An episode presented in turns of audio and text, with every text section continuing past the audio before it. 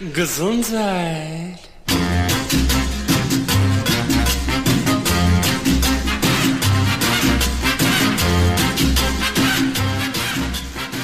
Uhr bei OS Radio 104,8 und Zeit für die neueste Ausgabe der gesunden Stunde, zu der wir alle Hörerinnen und Hörer herzlich willkommen heißen. Mein Name ist Sigi Obergräfenkämper und zusammen mit meinem Kollegen Uwe Altschner sendeverantwortlich für die nächsten 57 Minuten. Sendeverantwortlich heißt, dass unser Team die Verantwortung für alle Inhalte unseres Radiomagazins trägt und nicht OS Radio 104,8. Seit über zweieinhalb Jahren sprechen wir über Dinge, die im engen und weiten Sinne mit Prävention und Gesundheit zu tun haben und das bislang mit großem Zuspruch. In freier Meinungsbildung trete ich als Moderator der Sendung in den Dialog mit meinem Kollegen Uwe Altschner, der sich seit einem Jahrzehnt mit Fragen in Sachen Gesundheit beschäftigt, Fachleute aus Medizin und Wissenschaft kontaktiert, Quellen intensiv recherchiert und seine Erfahrungen und Erkenntnisse daraus mit Interessierten in seinem Blog teilt.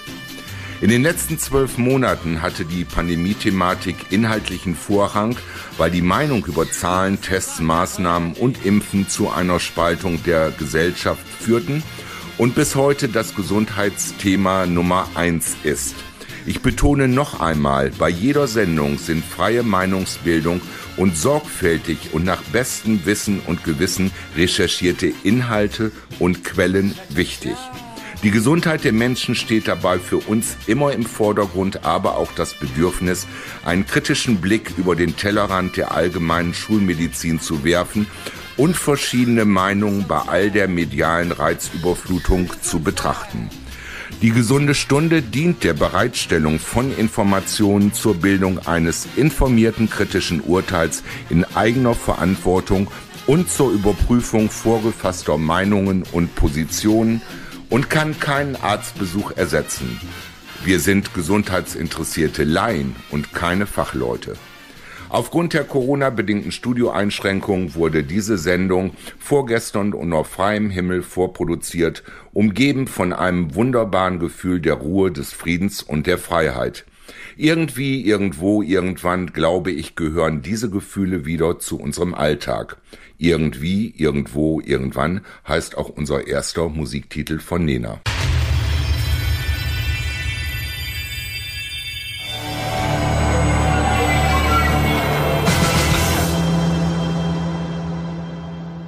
Zurück in der gesunden Stunde begrüßt sie am Mikro Sigi Obergräfenkämper im Gespräch mit Uwe Altschner, der sich für alle Inhalte intensiv recherchiert und damit auseinandergesetzt hat. Heute ist Karfreitag und bis vor zwei Tagen war es noch ungewiss, ob wir diese Sendung überhaupt vorproduzieren können. Und zwar gab es da, ja, ich weiß nicht, ob das Missverständnisse waren oder irgendwelche Unklarheiten, Vorbehalte zu unserer letzten Sendung am 5.3. Ich habe gerüchteweise gehört, dass es da insbesondere um eine Aussage, die im Zusammenhang mit genmanipulierten Impfstoffen gestanden hat, ja, dass, dass es darum ging und dass man da Anstoß genommen hat. Uwe, kannst du dich da noch dran erinnern? Tja, also hallo liebe Hörerinnen und Hörer, hier bei OS Radio 104,8. Uwe Altschner und Sigi Obergräfenkemper sind verantwortlich für diese Sendung. Und ich kann mich an die Sendung vom 5. März noch gut erinnern. Es war eine Sendung, Sigi, da haben wir uns über die Fragen der Inzidenzen unterhalten und auch über die Frage nach der Sinnhaftigkeit, nach den Risiken, sowohl des Coronavirus, aber eben auch äh, möglichen Risiken von Impfstoffen. Und wir erleben ja jetzt gerade, dass zum wiederholten Mal der Impfstoff von AstraZeneca einfach äh, vom Markt genommen worden ist, zumindest für eine bestimmte Bevölkerungsgruppe. Wir haben heute gehört, also heute ist ja eigentlich Gründonnerstag, wir machen ja die Sendung für Karfreitag, aber heute am Gründonnerstag haben wir erlebt, dass in der Bildzeitung Horst Seehofer sich gegen die Aufforderung von Bundesminister Jens Spahn verwahrt hat, als gutes Beispiel voranzugehen und als über 60-Jähriger doch den AstraZeneca-Impfstoff zu nehmen. Und das, das stand heute, also ich habe überhaupt noch keine Zeitung gelesen. Also Gründonnerstag heute, der 1. April. Genau, und ich gehe nicht davon aus, dass es ein 1. April-Scherz war, weil mit so etwas, glaube ich, würde selbst die Bildzeitung nicht scherzen, kann man nicht ausschließen, aber trotzdem können wir uns da nach bestem Wissen und Gewissen drauf berufen, denn so steht es auf der Homepage von Bild.de. Und darunter steht, ich lasse mich nicht bevormunden, als Aussage von Horst Seehofer. So, und noch einmal, es war der 1. April. Heute ist am Karfreitag, wenn die Hörerinnen und Hörer das hören, ist es der 2. April. Aber der Punkt ist einfach nur, daran sieht man schon, dass es tatsächlich große Unsicherheiten im Zusammenhang auch mit den Impfstoffen gibt. Und darüber hatten wir uns am 5. März unterhalten. Und wenn ich das richtig sehe, also wir haben am 19. März eine E-Mail bekommen von der Sendeleitung von OS Radio, dass die Sendung am 2. April nicht stattfinden könne, muss man jetzt sagen. Es war da stand am 19., weil der Vorstand äh, der Meinung war, dass in der Sendung, über die sich offensichtlich Hörerinnen und Hörer gemeldet hatten und vielleicht sogar auch Beschwerde erhoben haben, dass da etwas Unwahres behauptet worden sei.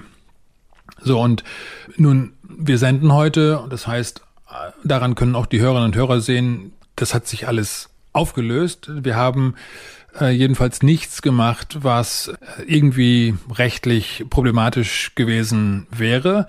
Was wir in der Tat in Bezug auch auf das, was du gesagt hast mit dem Impfstoff und mit, mit Gentechnik gemacht haben, ist, wir haben uns ja damals intensiv auch über die Aussage von Frau Dr. Silvia Behrendt unterhalten. Wer war, wer war das nochmal? Ich habe das jetzt nicht genau mehr im Sinn. Genau, Dr. Silvia Behrendt ist eine äh, junge österreichische Juristin, die in Washington an der Georgetown University promoviert hat in internationalem Recht die für die WHO gearbeitet hat, die Expertin ist für das Recht internationaler Pandemien, aber eben auch grundsätzlich eine promovierte internationale Juristin ist. Und Frau Dr.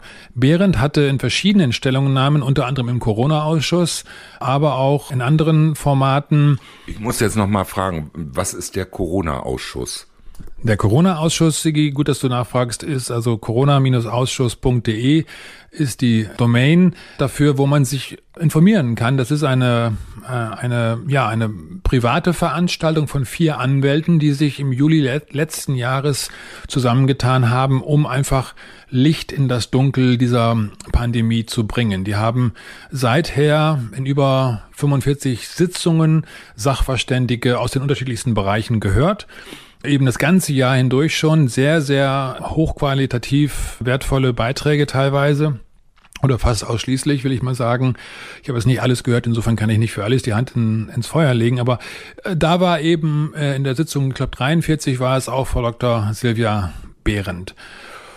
Und sie hat über das Thema Pandemierecht gesprochen. Also sie hat auch darauf hingewiesen, dass es, was diese Pandemie angeht, eigentlich. Kann man sie als Pandemiejuristin dann bezeichnen oder bezeichnet sie sich selber als Pandemiejuristin?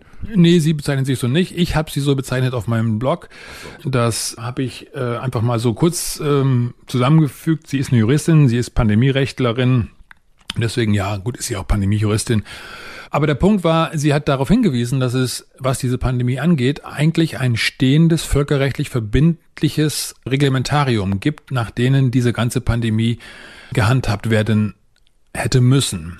Und das äh, beinhaltet auch die regelmäßige Rechenschaftspflicht über die Maßnahmen, die getroffen worden sind. Das heißt, immer wieder überprüfen, qualitativ und quantitativ überprüfen, was denn gemacht wird und werden muss und gemacht worden ist und welche äh, Wirkung das gehabt hat. Und genau das findet ja jetzt nicht statt, weil da äh, unter anderem jetzt dieses, diese Global Health Security Agenda, also eine wohlklingende neue Geschichte, die aber im Kern nichts anderes ist als eine private Initiative, also eine unverbindlich rechtlich nicht verankerte, ja, Zusammenstellung von möglichen Maßnahmen, die man gehen sollte, die denen folgt jetzt die WHO und denen folgt die ganze Welt.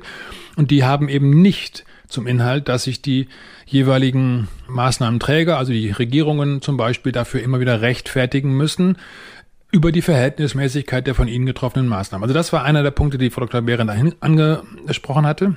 Ich weiß, die Zeit läuft weg, aber die Frage, um die es jetzt eigentlich ging, für unsere letzte Sendung, war das Thema Impfung und Gentechnik. Und da hat Frau Dr. Behrendt ebenfalls darauf hingewiesen, das habe ich zitiert, da hat sie darauf hingewiesen, dass die Impfung, wie wir sie jetzt haben, auch die unterschiedlichen Impfungen unterschiedlicher Hersteller, das, was wir gängigerweise kennen, Pfizer, Moderna und AstraZeneca vor allem mal, dass das eigentlich Anwendungen sind, die nach der Richtlinie über gentechnische Arzneimittel zu handhaben wären, weil alles, was diese Anführungszeichen Impfungen enthalten, streng genommen das ist, was in der Richtlinie über gentechnische Arzneimittel bzw. gentechnische Pharmazeutika geregelt ist. Nur, dass in dem in der Richtlinie der Europäischen Union im letzten Satz drin steht, diese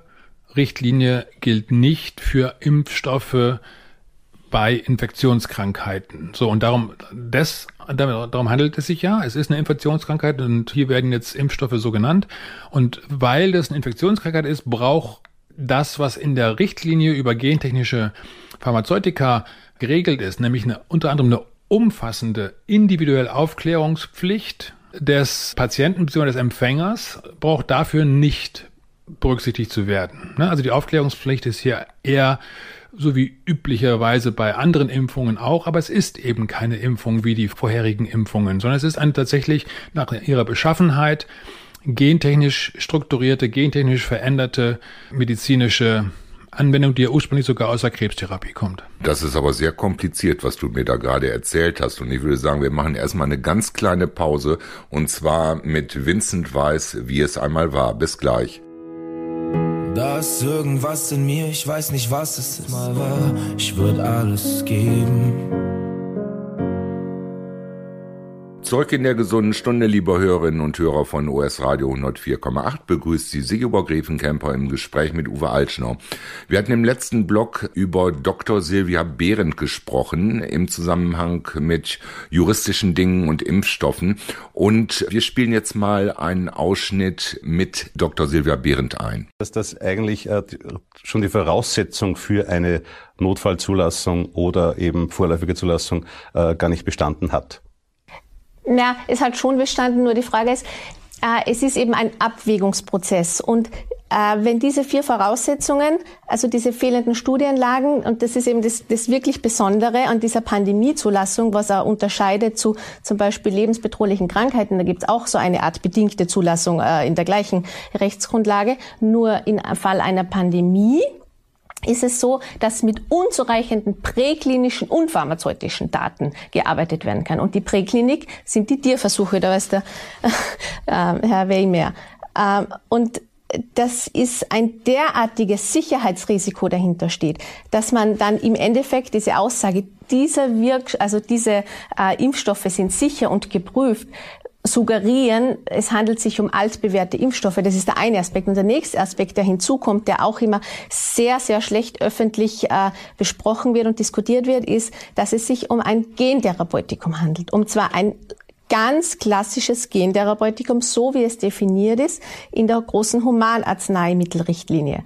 Und die hat einen neuen Anhang bekommen 2009 über neuartige Therapieverfahren und da ist eben die Definition drinnen, was ein Gentherapeutikum ist. Da fällt es rein. Und dann gibt es in diesem Anhang, in dieser Revidierung, in diesem Anhang gibt es einen Satz am Ende der Definition und da steht, Infektionskrank, also Impfstoffe gegen Infektionskrankheiten fallen aus dieser Ausnahme hinaus, also gelten. Diese ähm, Definition des Gentherapeutikums gilt nicht für Infektionsschutzkrankheiten, wenn das äh, auf Genbasis passiert. Und das ist ein legistisches Problem, weil damit wird gerade bei Infektionskrankheiten, das ist ja meistens eine Massenanwendung, weil sonst ist es ja im onkologischen Bereich, also wenn wirklich jemand lebensbedrohliche Krankheiten hat, äh, werden diese Genverfahren eingesetzt. Äh, die sind ja gesichert mit einem guten Mechanismus, äh, mit einem viel höheren Mechanismus. Und das fällt jetzt alles raus. Und das ist der Grund, warum das nicht als Gentherapeutikum definiert worden ist und nicht deklariert werden muss. Und das ist ein großes äh, Sicherheitsaspekt, der dahinter steht, der eben mit einer vollkommen falschen Parametern gemessen wird. Und sie machen es auch bewusst. Sie wird bewusst mit Masern verglichen, es wird mit dem Kinderschutzprogrammen verglichen. Das hat nichts mit dieser Impfung zu tun. Das Einzige, was gleich ist, ist die subkuntane Injektion. Alles andere ist neuartig. Genau. Weil es steht in dieser Richtlinie drinnen, es muss, das ist Artikel 8, es muss deklariert werden. Es muss gegenüber dem Patienten, gegenüber dem Sicherheitspersonal und gegenüber der Öffentlichkeit, und zwar nicht nur ein Hinweis reicht, sondern es steht in der Verordnungsgrundlage deutlich deklariert werden. Man muss diese Bedingung den Menschen erklären. Da reicht sicher nicht, das heißt bedingt, sondern das sind zu erläutern, unter welchen Voraussetzungen sowas genehmigt werden kann. Und, und das fehlt. Es fehlt. Aber das ist, grundsätzlich ist eine, ähm, eine vorläufige Zulassung, eine bedingte Zulassung ja nichts Böses. Es ist ganz einfach Na. verbunden mit einer, mit einer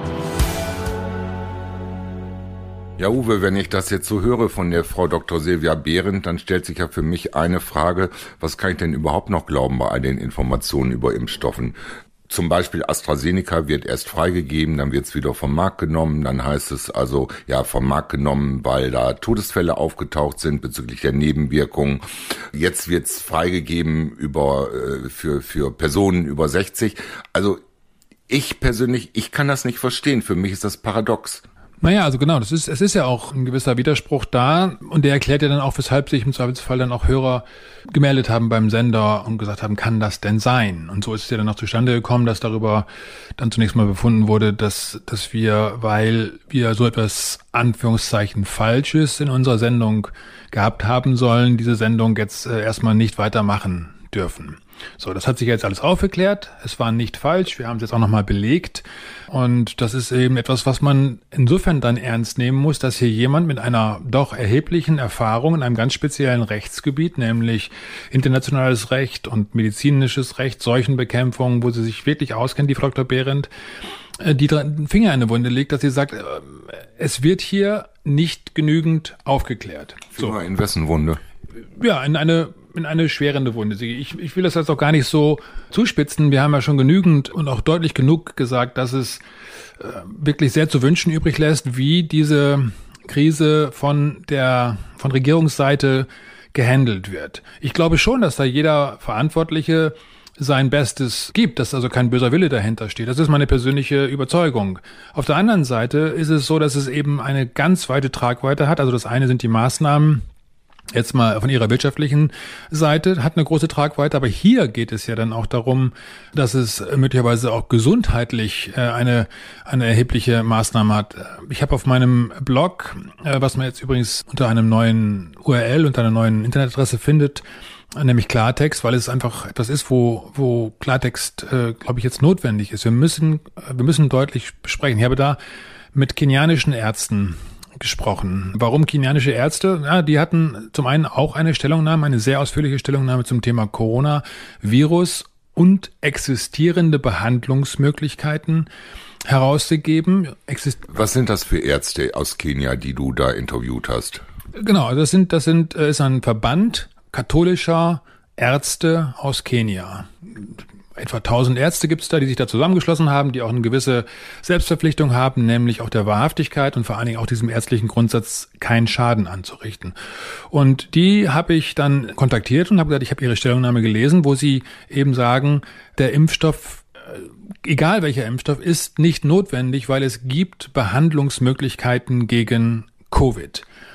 Haben diese Ärzte gesagt, der, die kenianischen Ärzte. Und sie sind damit nicht alleine, das sagen ja auch andere Ärzte. Unter anderem gibt es in Amerika die Frontline Doctors, äh, Frontline Doctors flccc.net im Internet, auch mit deutschsprachigem Material, kann ich jedem nur empfehlen, ist hochrelevant. Und auch diese Ärzte sagen, seit vielen, vielen Monaten, es gibt konventionelle Behandlungsmöglichkeiten gegen dieses Virus. Inzwischen gibt es sogar auch deutsche Kliniken, die Klinik der Barmherzigen Brüder in München, die diesen Ansatz übernommen haben.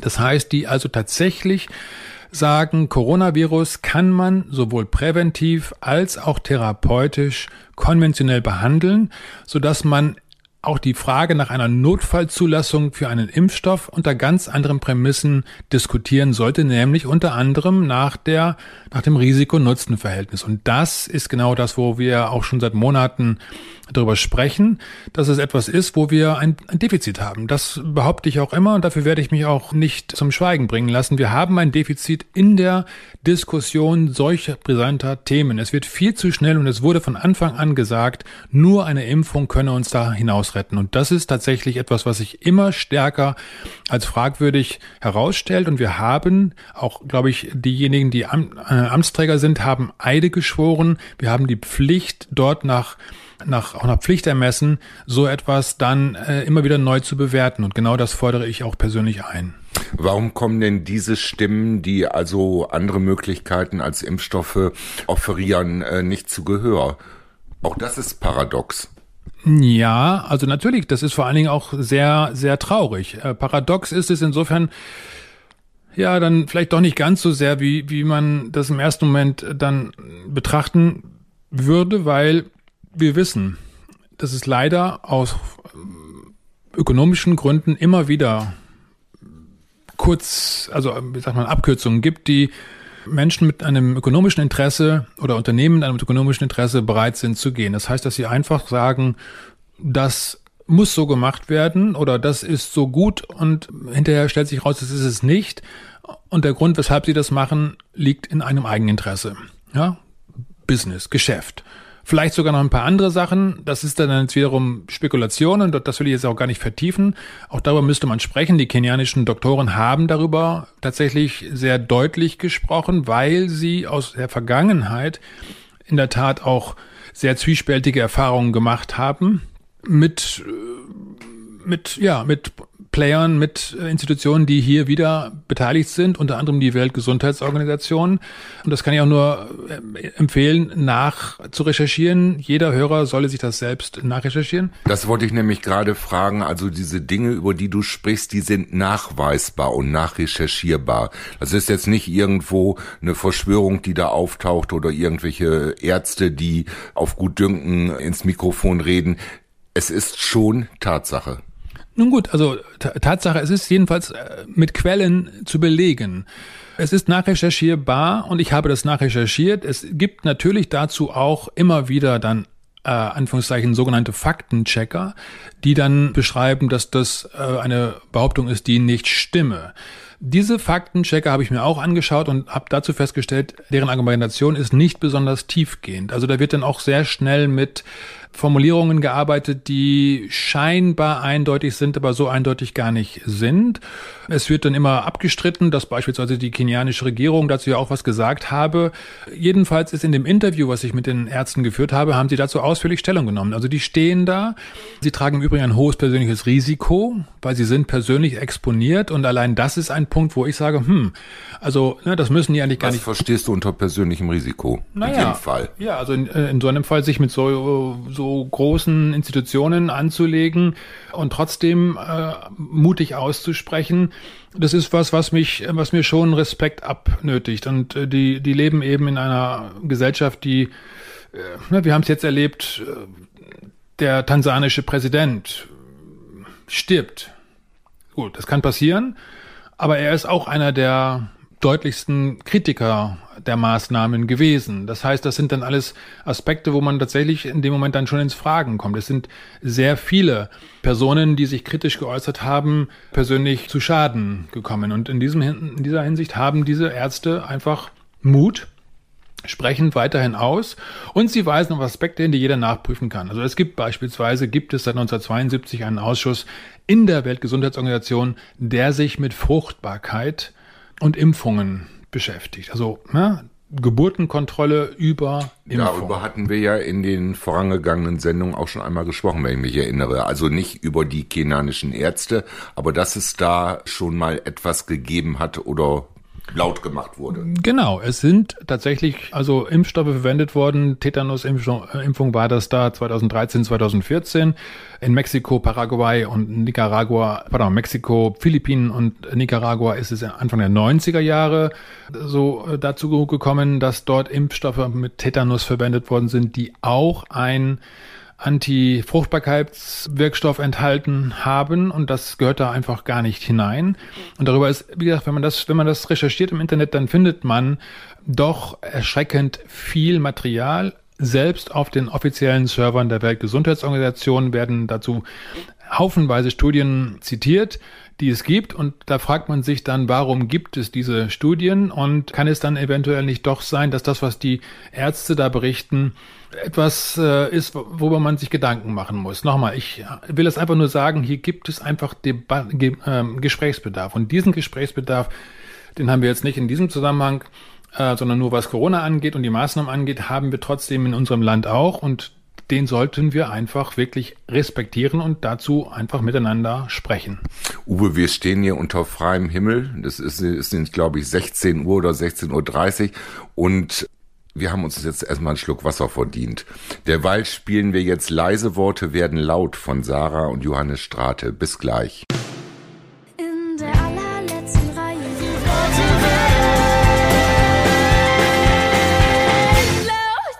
Liebe Hörerinnen und Hörer von OS Radio 104,8, zurück in der gesunden Stunde begrüßen Sie Sigibor Grevenkemper und Uwe Altschner im Gespräch zu sicherlich kritischen Themen.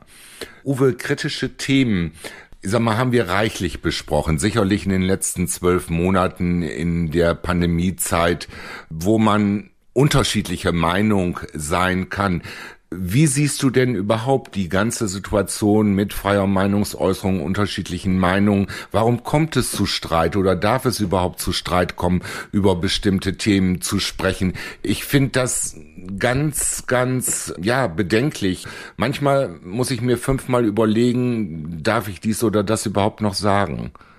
Ja, also Sigi, ich kann das nur für mich äh, persönlich beurteilen. Warum, warum mute ich mir das zu? Warum lasse ich mich auf der Homepage des Senders, den ich sehr, sehr schätze, warum lasse ich mir da falsche oder tendenziöse Berichterstattung unterstellen. Das, das ist nicht schön, das mache ich nicht gerne und es trifft ja auch nicht zu. Also das haben wir nicht gemacht. Wir haben Themen angesprochen, die man im ersten Moment vielleicht für unglaublich sprichwörtlich halten mag und insofern auch äh, da Anstoß nehmen mag.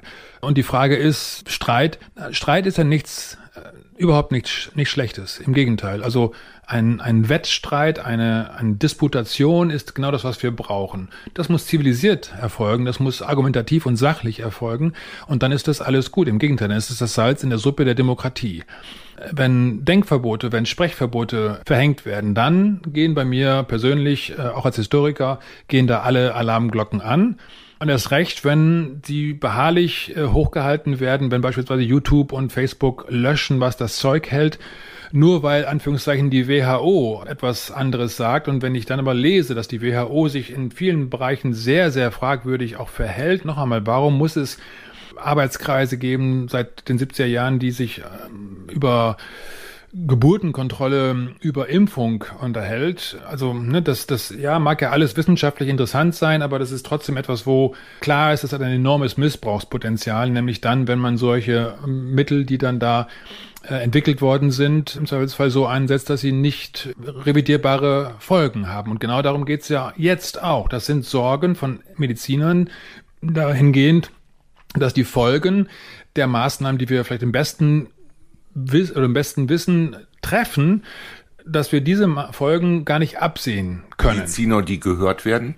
Na, also wir wissen, dass sie teilweise eben nicht gehört werden, Sigi. Das sind ja rhetorische Fragen, die du hier jetzt reinstellst, aber das sind jedenfalls Sorgen, die ich glaube, die man ernst nehmen muss, weil es etwas ist, wo wir zwar den Begriff, das hat Dr. Behrendt ja auch gesagt, den Begriff Impfung verwenden und damit glauben ja, wir hatten es mit klassischer Impfung zu tun. Nein, wir haben es hier mit ganz anderen Technologien zu tun, die auf einer ganz anderen Ebene des Körpers wirken, die viele, viele, viele, Anführungszeichen, kritische Aspekte beinhalten. Da muss alles klappen, damit es auch so wie gewünscht läuft. Und wenn da etwas auf diesem doch komplexen Weg im Stoffwechsel dann nicht so klappt, dann kann etwas gehörig schiefgehen. Und wenn dann das viele Menschen betrifft, dann kann etwas gehörig schiefgehen bei vielen Menschen. Und das sind eben die Aspekte, die man hier wirklich, äh, glaube ich, als gesellschaftlich definieren muss.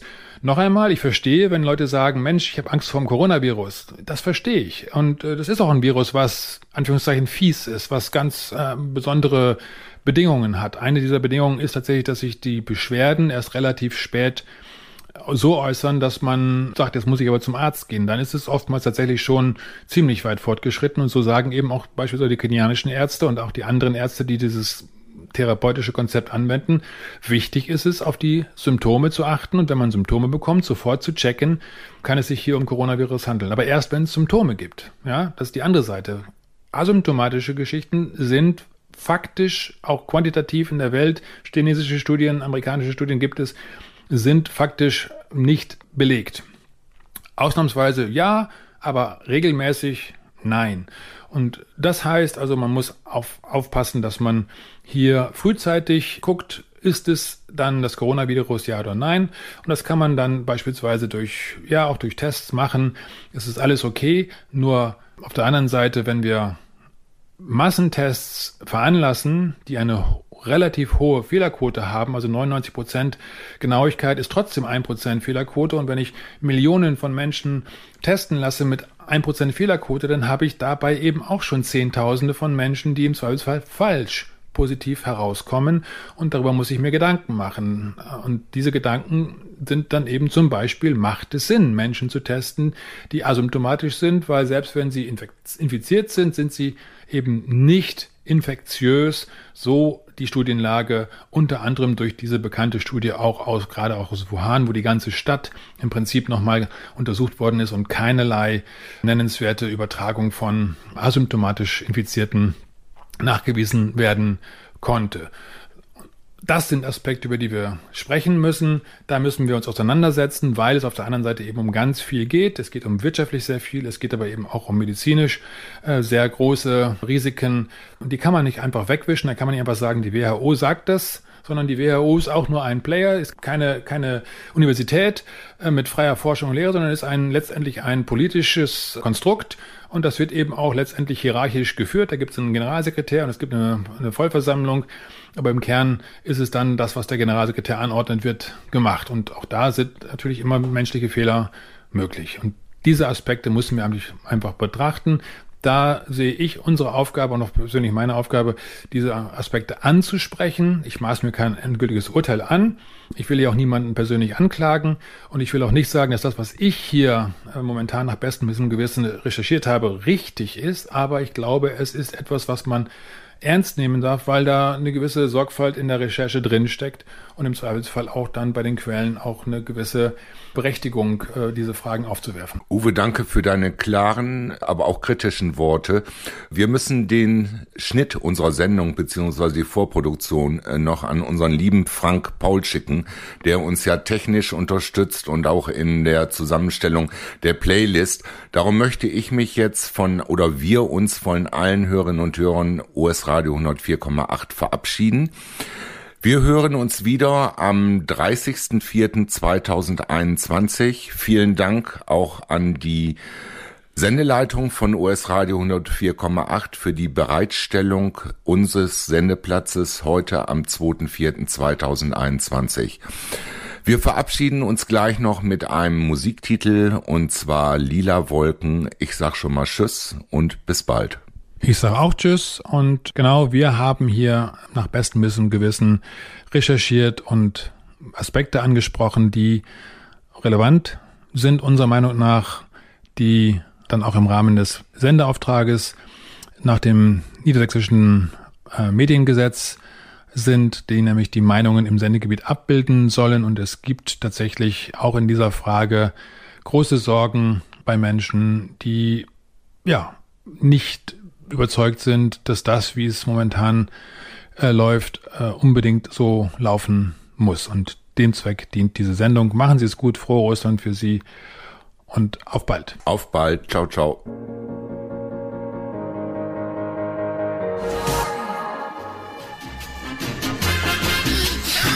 Gesundheit. Gesundheit.